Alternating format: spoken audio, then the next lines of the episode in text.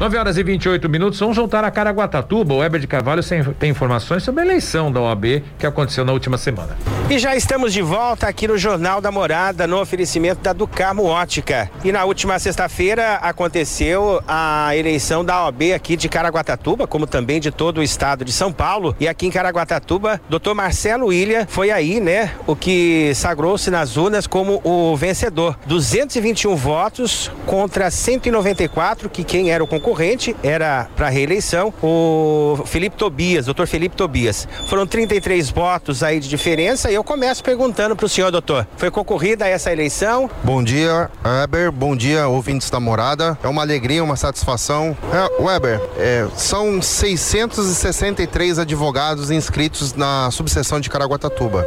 Desses 663, nós tivemos 171 advogados que não puderam votar é, por algum tipo de impedimento, seja inadimplência ou seja algum tipo de suspensão. Dos restantes, nós tivemos, como você disse, 227 votos. Esses 227 votos é, votaram pela chapa da renovação, que é a chapa nossa, a chapa 2. Nós, nós fizemos uma campanha durante 45 dias, uma campanha muito forte, uma campanha dentro do padrão da ética, né, dentro dos padrões da OAB, uma campanha que teve o apoio de diversos advogados aqui em Caraguatatuba que queriam essa renovação. É, o atual presidente, até o final do ano, o doutor Carlos Felipe Tobias, já estava no seu segundo mandato e estava tentando a, a reeleição, né, a segunda reeleição, e seria para nove anos. E como já era um bom tempo que ele estava na frente da OAB, é, os advogados entenderam que tinha que haver uma renovação, uma oxigenação dentro da ordem, com novas ideias, com novos rumos, e nós conseguimos, graças a Deus, né, êxito nessa, nessa eleição. Foi uma eleição muito difícil, foi uma eleição muito concorrida, acredito que foi a eleição mais concorrida que nós tivemos aqui na subseção de Caraguatatuba. Durante a, a eleição, doutor, qual que era a, uma, a, o pedido maior da, dos advogados que apoiaram a sua chapa? A nossa advocacia aqui em Caraguá, ela está dividida em um terço de jovens advogados, né? São advogados com até cinco anos de inscrição na OAB e a outra parte com os advogados mais antigos, né? Então, quais, a, quais foram as nossas plataformas de campanha? Atender tanto o jovem advogado como o advogado mais experiente. Então, o jovem advogado, ele pediu o quê? Ele pedia que a casa do advogado possuísse uma sala de coworking, que seria uma sala para atendimento àqueles advogados jovens que entram no mercado de trabalho, que ainda não tem é, o seu próprio escritório escritório, não tem condições de pagar um aluguel, eles pediam uma sala de coworking, que seria um atendimento onde, após prévio agendamento, o advogado poderia atender o seu cliente. Pediam também uma sala de meios tecnológicos para poder realizar suas audiências virtuais. Então a nossa plataforma com relação ao jovem advogado foi essa. Com relação ao advogado mais experiente, né, aquele mais antigo, começou a advogar ainda na máquina de escrever, que tem muita dificuldade no uso das plataformas digitais, porque hoje em dia o peticionamento é eletrônico, o processo é eletrônico eletrônico, não é mais de papel físico. O que nós fizemos é, de campanha, de plataforma pa, para eles? Criar né, um, um atendimento, seja call center, seja através de um aplicativo, para que o advogado mais experiente, que tivesse dificuldade na hora do peticionamento, pudesse sanar suas dúvidas. Então, as duas principais plataformas de campanha foram essas. Bom, doutor Marcelo Ilha, eu gostaria que você falasse também que a chapa que o senhor apoiou uh, na capital paulista elegeu a primeira mulher para a OB lá. Como que vai ser esse trabalho com a doutora Patrícia Vesolini Figueiredo, já que é a chapa que você apoiava? E como que senhor viu né, essa primeira mulher sendo levada para a OAB lá de São Paulo? Então, nós fizemos uma dobradinha, né? A nossa subseção aqui de Caraguatatuba pela chapa Renovação na OAB, chapa 2, tinha como dobradinha a doutora Patrícia Vanzolini e doutor Leonardo Sica como é, candidatos a presidente e vice-presidente da nossa seccional de São Paulo. Isso é muito importante por quê? Porque a nossa subseção, ela anda é, intimamente ligada à seccional. Então, nós é, só vamos poder colocar e implantar todas as nossas é, novidades, nas nossas inovações, quando nós temos também o apoio de São Paulo, né? Porque querendo ou não, São Paulo, eles nos dá esse apoio não só econômico, mas financeiro também para a chapa daqui. Doutor Marcelo, eu gostaria que o senhor falasse da criação da assistência judicial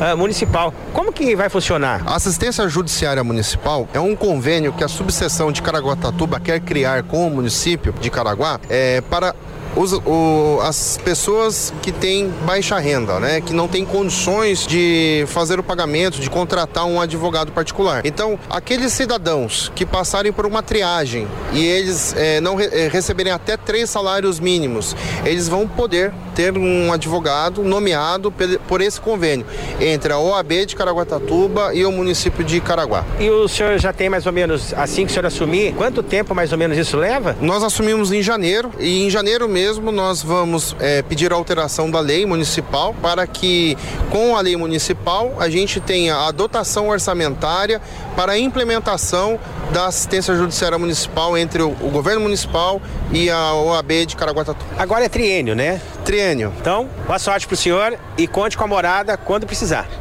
Muito obrigado, até mais. É, no oferecimento da Ducarmo Ótica, você já sabe, a Ducarmo Ótica está em Caraguatatuba, na Avenida Chieta 818, loja 7. Júlio Buzzi e Gustavo Gama Cadu, eu volto com vocês e amanhã, trazendo outras informações direto aqui de Caraguatatuba.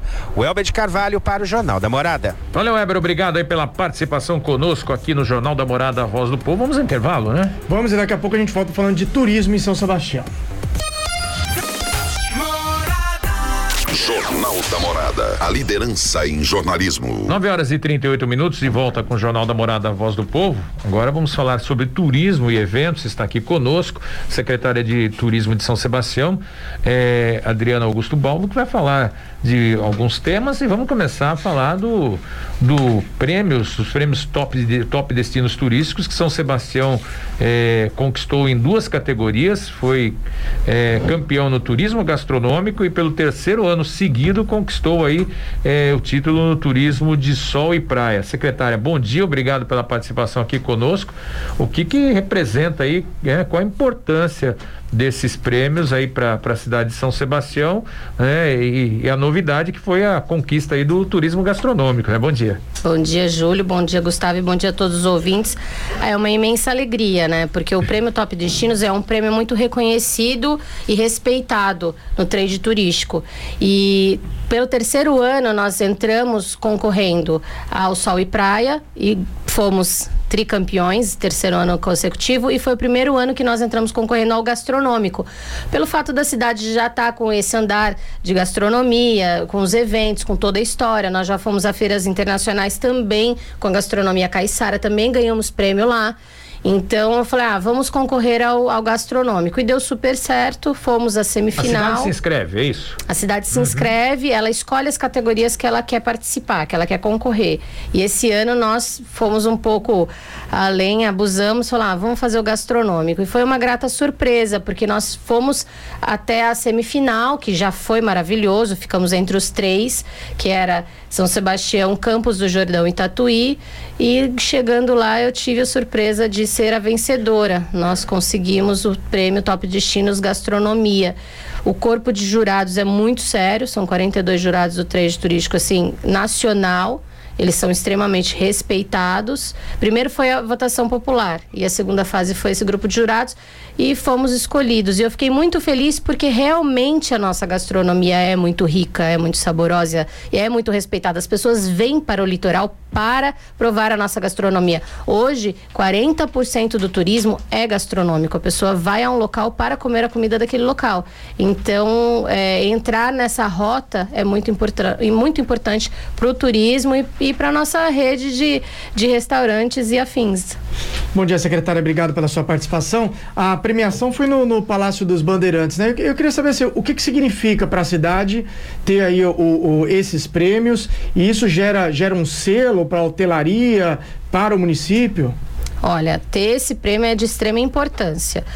Só os campeões podem usar o selo nas suas divulgações institucionais, nas hotelarias, em todo o trade turístico. Só quem é campeão pode ter esse selo. Então é muito importante sim, e fora a divulgação, a mídia espontânea que nós temos, o respeito que nós temos. Então, assim, é um selo muito importante. Eu gostaria que todos até lessem, procurassem Top Destinos.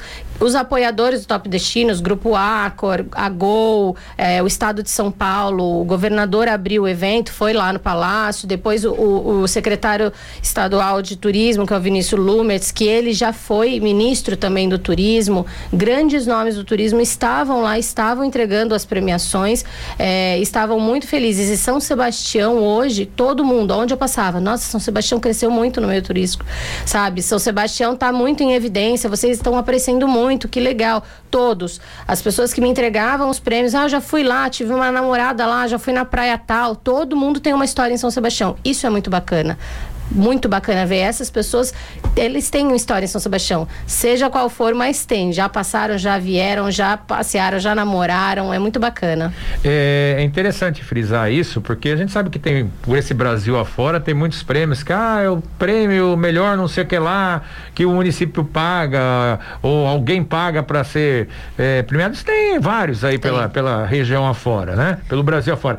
Esse não, o município se inscreve e é um prêmio sério que tem, como a senhora disse, é um corpo de jurados aí especializado que define, que vai, vai apontar aí o, o, os vencedores, né? É um corpo de jurados fortíssimo, fortíssimo. O presidente da BIH nacional, presidente de transportes aéreos na área turística. Então, assim, é fortíssimo. É um corpo muito bacana.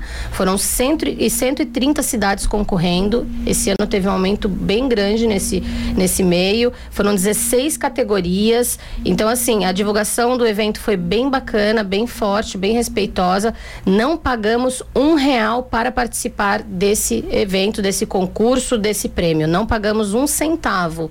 E foi muito bacana que, assim, as pessoas vão lá realmente esperando o prêmio, não estão lá só para passar o tempo, não. Eles estão torcendo, eles querem levar o prêmio mesmo. E São Sebastião ganhou em duas categorias, foi muito bacana. E até pelos, pelos patrocinadores, a senhora citou aí o, o, a questão das linhas aéreas e mesmo redes grandes de hotelaria. Só se gerar já uma divulgação nessa, nesse meio campo já, já valeu a pena. Até, até pelo, por esse prêmio aí, o primeiro na área da, da gastronomia, vamos falar de gastronomia. São Sebastião começa amanhã o festival, mais um festival gastronômico, né? O festival de comida de boteco. Como é que vai ser a abertura? O que está previsto aí para esse novo festival? Olha, o Festival de Comida de Boteco, ele inicia amanhã, 3, 4 e 5 de dezembro. Começa final de tarde, às 17 vamos estender até meia-noite, como a gente fez com o italiano, por conta, né, da cervejinha, do chopinho, da caipirinha. É um festival que ele se originou pela junção da celebração do Dia do Samba e da cerveja artesanal, que nós fazíamos dois eventos diferentes. Nós unimos esses dois eventos. E vale ressaltar que hoje é Dia Nacional do Samba, Unem, né? 2 de dezembro. Dia 2 de dezembro é Dia Nacional do Samba. E em comemoração a esse Dia Nacional do Samba, hoje a gente vai ter na Rua da Praia, a partir das 19 horas, em frente à Casa de, da Cultura, um bloco com apresentação musical, bloco Afoxé e Lê um Zambi e o grupo Batuque Caiçara. Então a gente já começa cedo. Hoje gente já, já tem, tem uma, um esquenta um hoje. esquenta. E amanhã começa esse evento. Nós estamos com 39 estabelecimentos participantes. 90% deles são comércio local, tá? É um evento que cresceu muito, a gente já sabia que a gente ia ter um grande número, só que foi maior que nós imaginávamos. Muito torresmo, costelinha, carne seca com mandioca, bolinho de feijoada, ovo de codorna, bolinho de bacalhau, calabresa, enfim, tudo que a gente gosta de comer em boteco. Então, assim, a programação também tá bem bacana. Nós temos três apresentações por dia, tá? É... A gente vai ter choro, todo dia tem uma banda de chorinho, samba e pagode. E no último dia, a gente tem uma escola de samba que vai fechar o nosso evento também depois das três apresentações. E a senhora está falando aí da, da parte gastronômica, a ideia é essa mesmo, é a comida de boteco, também misturada com alguma coisa da, da, da culinária caiçara, peixinho, isso. vamos com fazer certeza. uma mistura, é isso? Camarão, enfim. E o legal é ver a empolgação dos comerciantes com o cardápio, o que, que eles vão fazer, como é que é o seu torresmo, como é que é o meu. Tem uns torresmos diferentes lá, bacanas, inteiro, tem um torresmo inteiro que vai ser servido. Meu Deus do céu, hein? Torresmo inteiro. que Você pega isso? É muito legal, assim. Dentista não gosta que você coma torresmo, não. É, ou gosta, né? vai, dar, vai dar trabalho pra vai, ele. Vai gerar mais trabalho. Não, mas tem doceria lá também, falando em dentista, viu? Também vai ter doceria também. E a gente tá é, trabalhando, não esquecendo que a gente também continua preocupado com Covid, respeitando. É, a gente vai ter as estações de higiene, aferição de temperatura na entrada, distanciamento das mesas, os totens de álcool álcool gel. Então, ao mesmo tempo que a gente está fazendo uma festa consciente e pedimos também a todos que vão que respeitem, que se mantenham com as máscaras quando não estiverem sentados na mesa e nem se alimentando, que respeitem as, me as mesas, que não juntem as mesas. Que... A mesma estrutura já do que foi do italiano. né? A gente teve no do italiano, É, a gente tava bem na tranquilo, abertura, né? tava bem legal. Bem... Legal. E vai ter o stand da saúde também, com aplicação de vacinas ali na entrada do evento, que é uma ação da Secretaria de Saúde. Secretaria de Saúde também sempre presente.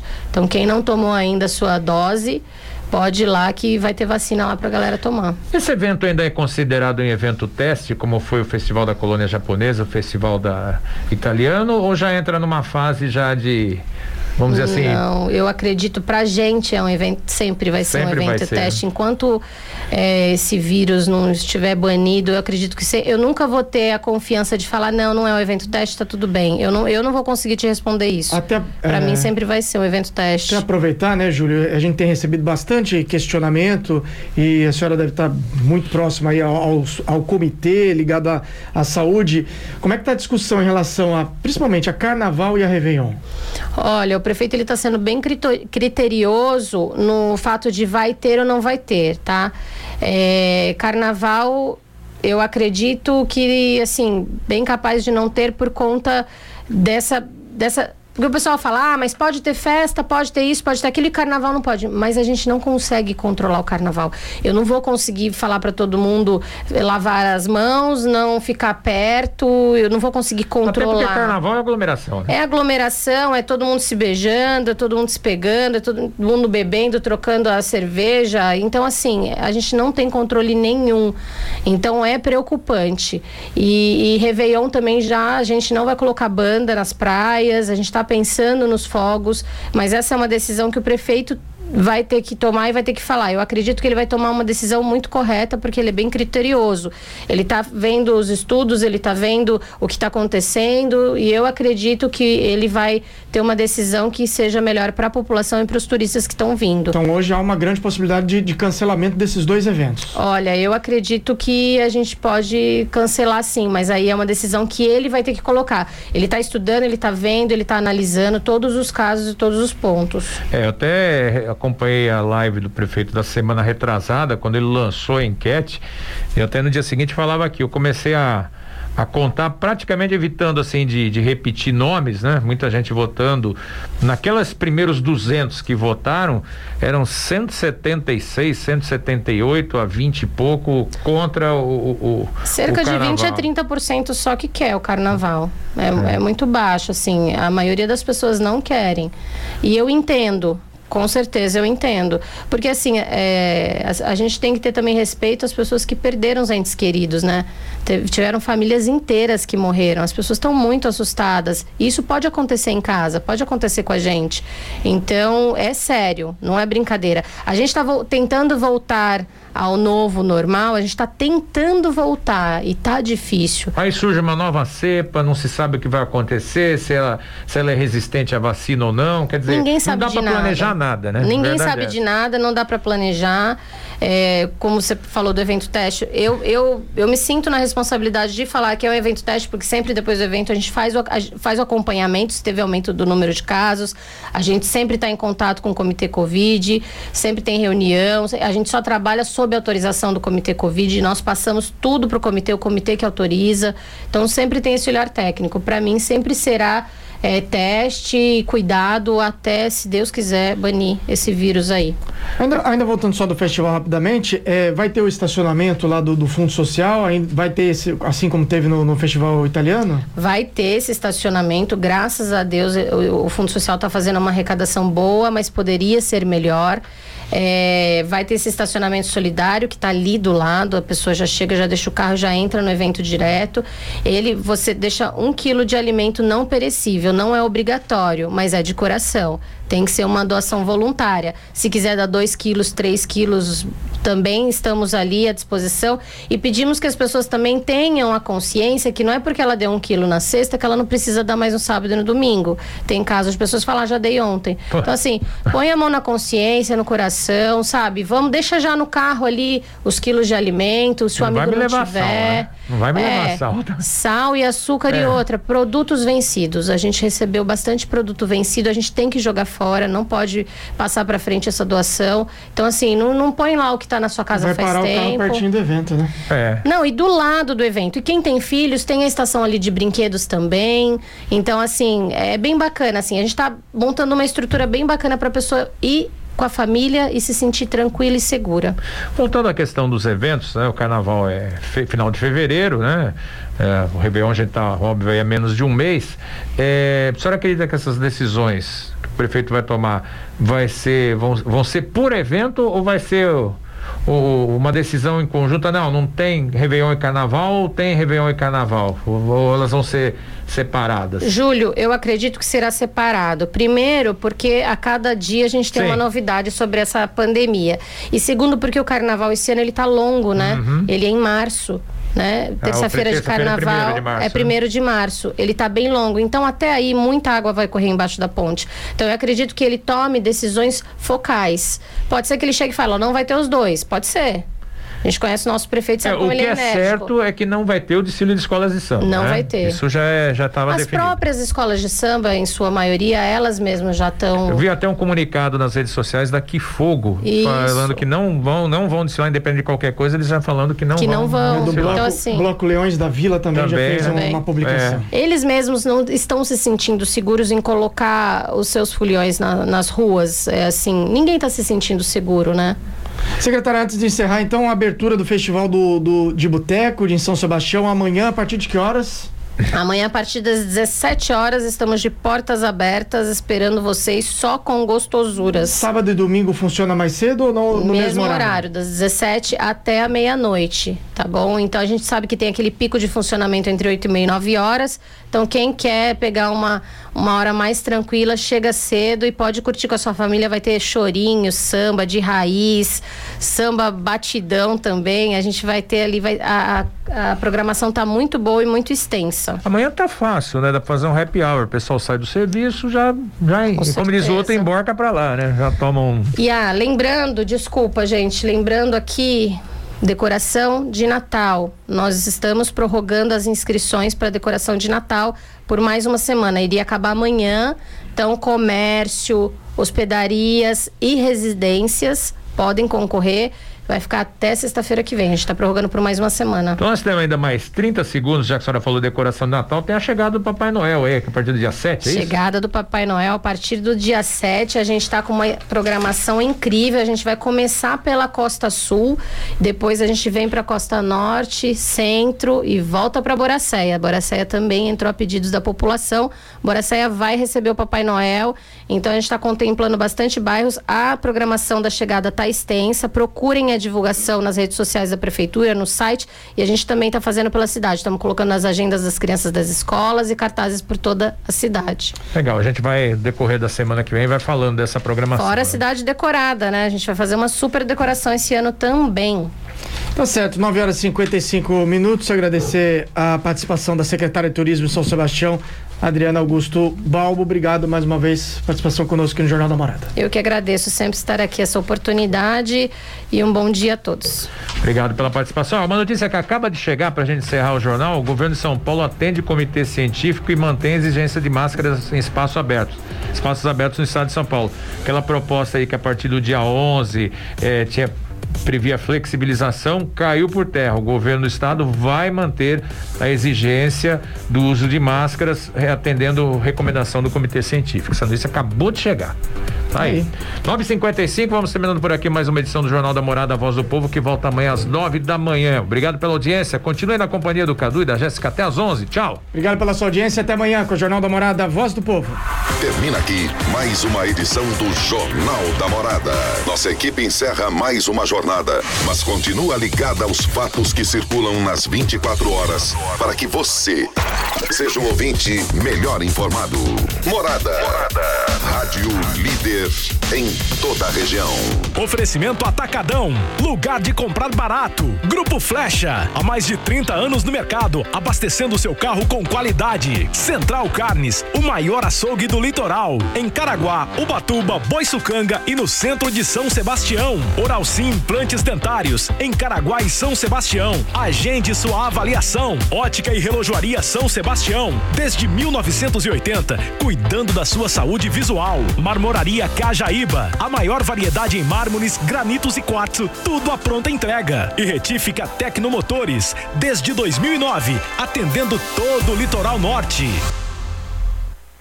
Prepare-se para ver Angelina Jolie como Tena, a nova e poderosa heroína da Marvel. Se você ama alguma coisa, você deve protegê-la. E descobrir como ela e o novo grupo de super-heróis vão salvar a Terra em sete dias. Não perca Eternos, o novo filme da Marvel, 4 de novembro, exclusivo nos cinemas.